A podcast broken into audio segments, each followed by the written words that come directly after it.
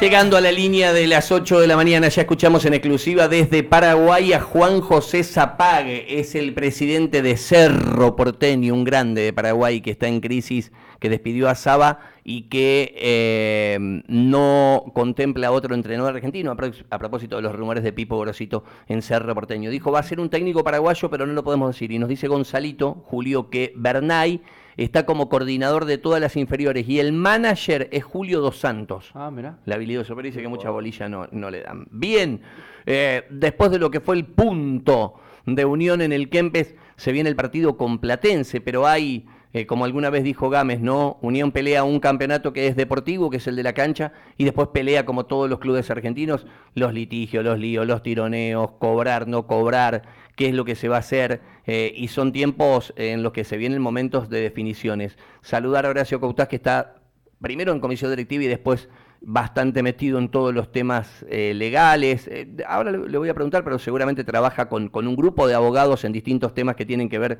con la vida de Unión. Horacio, buen día. ¿Cómo estás? Estamos con Julio, con Fanta Calaire en Radio Gol. Gracias por este tiempo. Buen día, ¿cómo están a todos? Bueno, a ver, eh, porque seguramente es, es, es amplio el menú. Vamos a arrancar por lo que contábamos ayer eh, yo te voy preguntando y vos, me decís si es en lo cierto. El, viernes eh, partió lo que sería una intimación administrativa a Vélez por la deuda de Mauro Pitón. El 30% eran 600 mil dólares y otros 100 mil de préstamo que siempre le tiene que dar Vélez a Unión cuando lo cede, en este caso a Central Córdoba. ¿Esto es así? Sí, sí, sí, esto es así. El viernes eh, hicimos la intimación, el plazo ya ha vencido el lunes anterior. Eh, efectivamente son 600 mil dólares por la compra obligatoria que tenía por contrato Vélez eh, respecto de, Mauro Pitón. Y luego también el mismo contrato establecía 100 mil dólares por año en concepto de canon locativo, por, lo cual bueno también ahí habrá una discusión si corresponde eh, el total o la mitad, atento que Vélez será o sea, va a tener el total de la ficha de, Mauro a mitad de año, ¿no? Horacio, vos estabas al tanto de que eh, Span estaba hablando mano a mano con Rapizarda y estaba encaminado, que el presidente de Vélez incluso le había pedido este, un plazo corto y que iban a honrar esa deuda eh, rápidamente en el fútbol argentino, digo, eh, no, debe quitar eh, el espacio del diálogo, pero ¿dónde se trancó el tema? ¿Dónde se trabó el arreglo con Vélez? Porque es mucha plata para Unión. Mira, sí, pues puntualmente estaban en, comunicación los dos presidentes intentando llegar a un acuerdo. Eh, entiendo que por ahora no se ha podido avanzar más allá de estas primeras conversaciones. Eh, y nosotros, digo, obviamente que esperamos arreglarlo esto eh, amistosamente y por fuera de, las vías federativas o las vías judiciales que llevan mucho más tiempo y, mucho más costos y, no es esa nuestra intención pero tampoco podemos perder tiempo para el caso de que que efectivamente ese acuerdo no llegue entonces esto es un poco lo que hemos activado pero obviamente esperamos seguir eh, en, en sintonía y lograr un acuerdo. Lo cierto es que Vélez hasta, digo, todas las obligaciones que venían teniendo hasta, hasta hoy las venía afrontando en tiempo, con lo cual esperemos que pase lo mismo con esto. Horacio, ¿cuál es el tiempo administrativo que tienen los abogados de Vélez para eh, contestar esta intimación de unión por 700 mil dólares el tema Mauro Pitón? A ver, más, más que tiempo para contestar, lo que está claro que por reglamento de el reglamento financiero de, la Liga Profesional de Fútbol, nosotros tenemos que darle 30 días eh, corridos para, para que se haga, se haga el pago total de la deuda. Eh, si no, se pueden iniciar las acciones vía federativa eh, dentro de la Liga. Claro. Y, ese abanico de eh, el proceso federativo, ¿qué, ¿qué, qué, herramientas de cobro les da a ustedes o le da a un club comunión? A, ver, eh, puede ser, digo, la retención de derechos de, de, televisión, puede ser, digo, puede, hay sanciones también previstas por la liga, eh, multas, eh, incluso hasta hasta la imposibilidad de, de contratar. Lo cierto es que es un proceso que se, se, ha utilizado muy poco hasta ahora.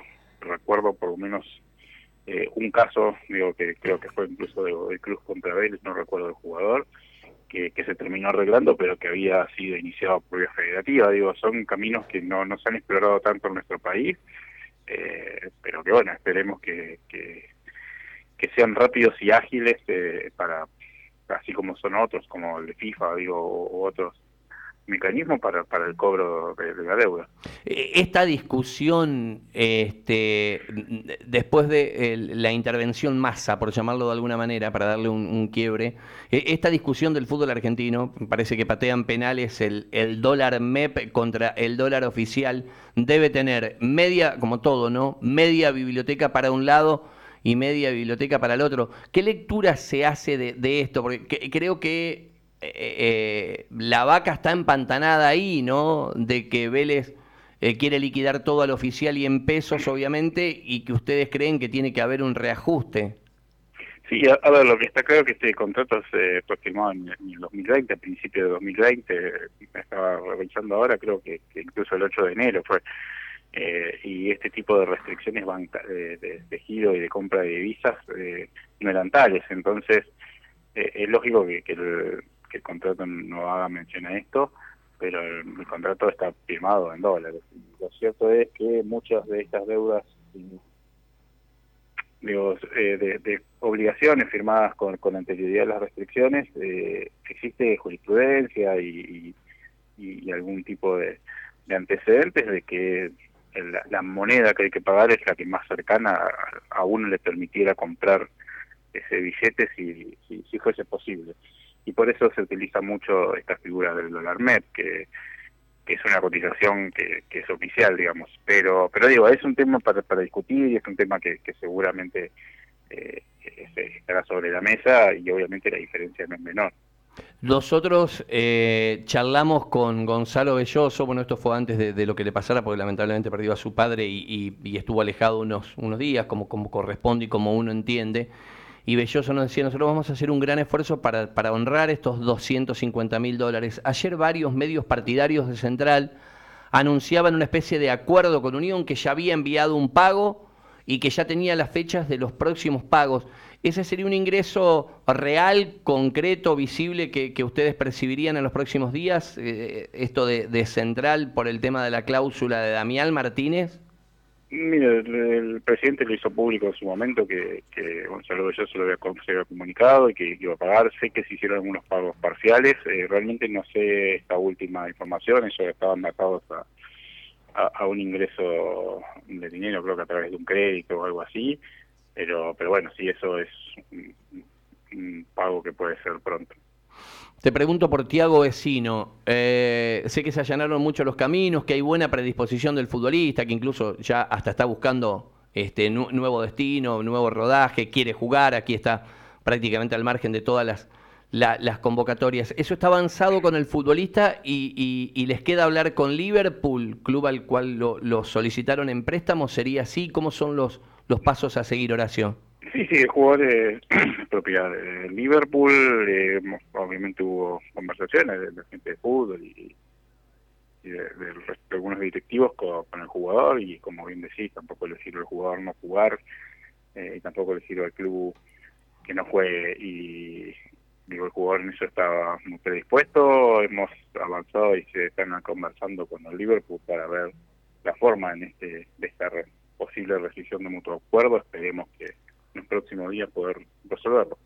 Horacio, ¿está en línea una nueva mm, eh, reunión ya un poco más técnica por el tema asamblea, después de la última que encabezó, porque venían haciendo una y una, una eh, spam con los líderes de la oposición y otra con los grupos técnicos? ¿Vos tenés pensado en esto medio un poco como, como coordinador de, avanzar este, por tema asamblea, eh, por tema balance, memoria?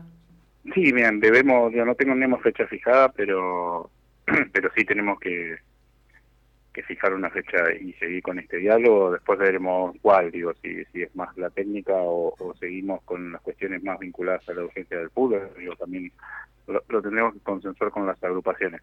No tenemos fecha todavía, pero sí, digo, en el marco de esta semana deberíamos definir próximas reuniones por ahí es terreno más para Ciceri, que es el tesorero, pero así, más allá de esto de central, si trazamos una línea, bueno, el otro campeonato empieza el 20 de agosto, si, si trazás una línea 30, 45 días, ¿Qué otro ingreso de, los importantes tiene que oxigenar la tesorería de Unión?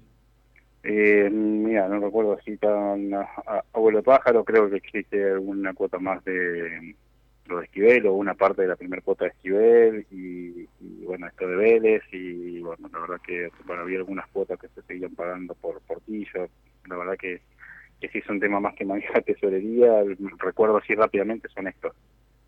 son esos esos casos. Julio, ¿tenés alguna consulta? Estamos hablando con Horacio Cautás, que está parte eh, encargado de todo lo que es la parte legal. Seguramente estás con otros abogados, Horacio, y se dividen, ¿no? Lo que es el, esto que debe ser complejo, ¿no?